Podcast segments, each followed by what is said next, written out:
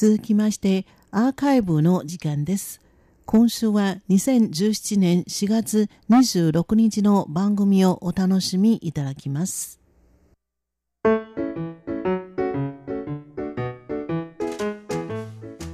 リスナーの皆様ようこそティールームへの時間です。この時間では台湾の今に関するさまざまな話題を取り上げてご紹介してまいります。塚越がお届けいたします。今週の台湾でちょっとした話題になっているのは台湾債券です。漢字4文字で台湾水彩画の際証券会社の件と書きます。この4文字からは何のことだかちょっと想像しにくいですね。これは台湾の宝くじのことです。日本もそうだと思いますが宝くじと一言に言ってもたくさん種類がありますよね。台湾にも迷ってしまうくらいの種類がありますが一般的には削ったその場で当たり外れがわかるスクラッチくじそれから自分で数字を選ぶロトくじなどが人気のようです。リスナーの皆様はこういった宝くじやってみたことはありますか？数字を選ぶロトくじはなかなか当たらないもので一等当選者がいないと配当金は次回に繰り越されそれが度重なると膨大な金額になります。おととし29回繰り越された配当金が台湾元30億元に膨らんだことがありました。最後には一人の人が当選。とんでもないレベルの大富豪が誕生しました。台湾元30億元といったら日本円およそ100億円。もう想像を絶するレベルで羨ましいを通り越して夢物語みたいです。さて台湾の場合には宝くじの発行元は当選者の個人情報を公開してはいけないという法律があります。ですからさっきみたいな当選者が手続きをするときにはもう極秘中の極秘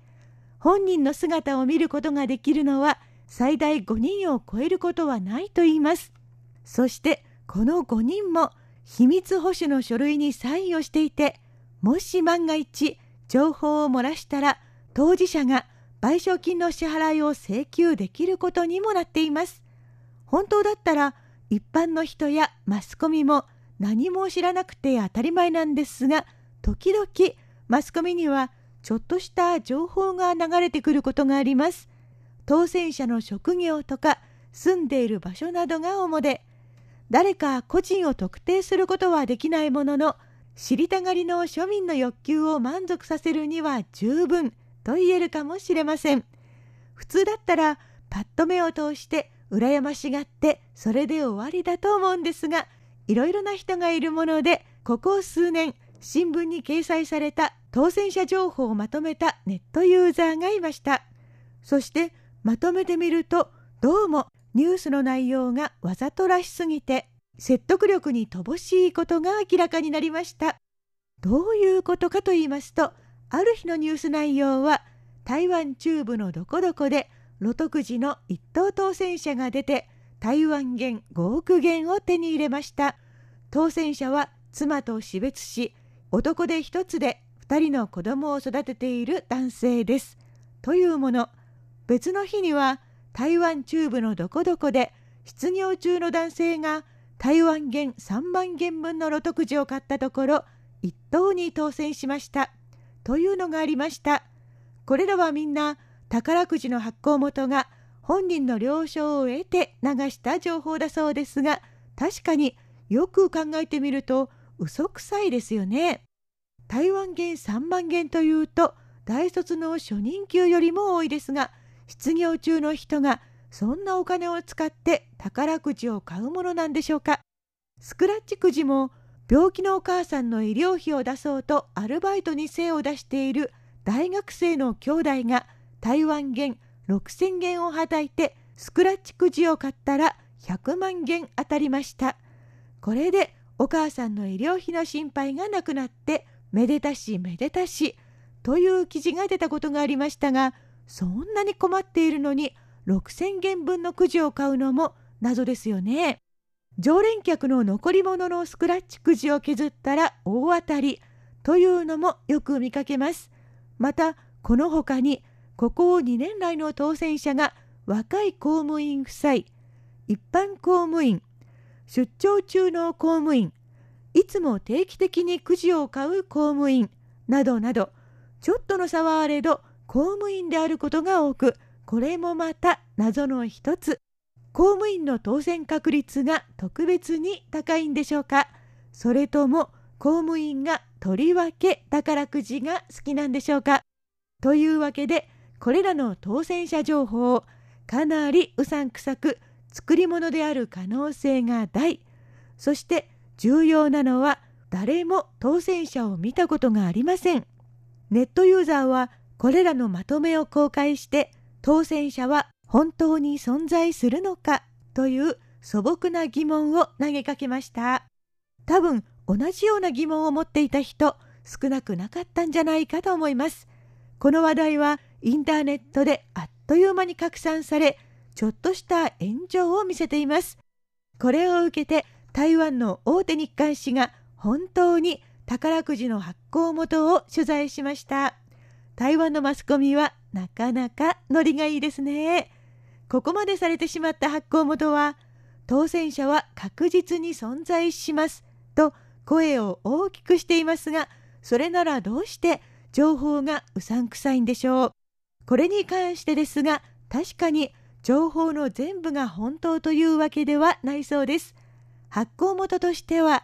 みんなの好奇心も満足させられるし何よりも次は自分だという気持ちが働いて宝くじを買いたくなるので秘密を徹底的に厳守するよりはある程度情報を漏らしたいのが本音です。でも職業や住んでいる場所などそのまま公開してしまったら個人を特定されやすくて危険ですね。ですからこういう情報はあえてごまかしてしまうんだそうです例えば親族でお金を出し合って宝くじを買って当選したというのが事実だとするとマスコミに伝えられる内容は独身のエンジニアが出張先でたまたま宝くじを買いましたという風になるそうです。なるほど。だからわざとらしくなるんですね。ここまで完全にすり替わっていると、もしかしたらこの間会社を突然辞めたあの人かも、なんていう憶測はあんまり役に立たなそうですね。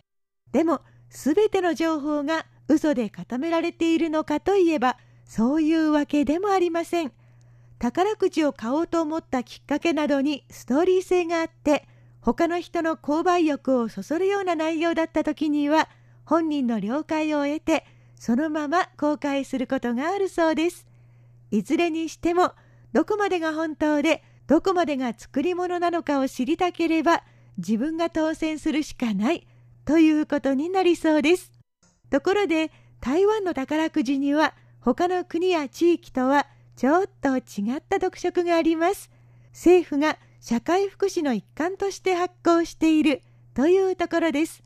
収益金を福祉に回したり、宝くじを売る資格制度を設けて、体の不自由な人たちの収入源を確保したりしているんです。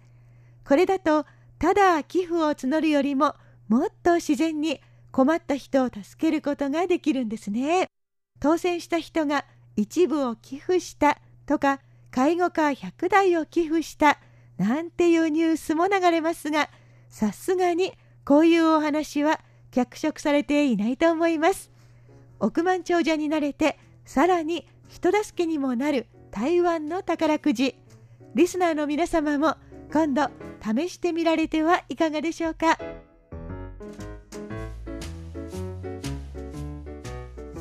ようこそティールームへ。ご案内は塚越でした。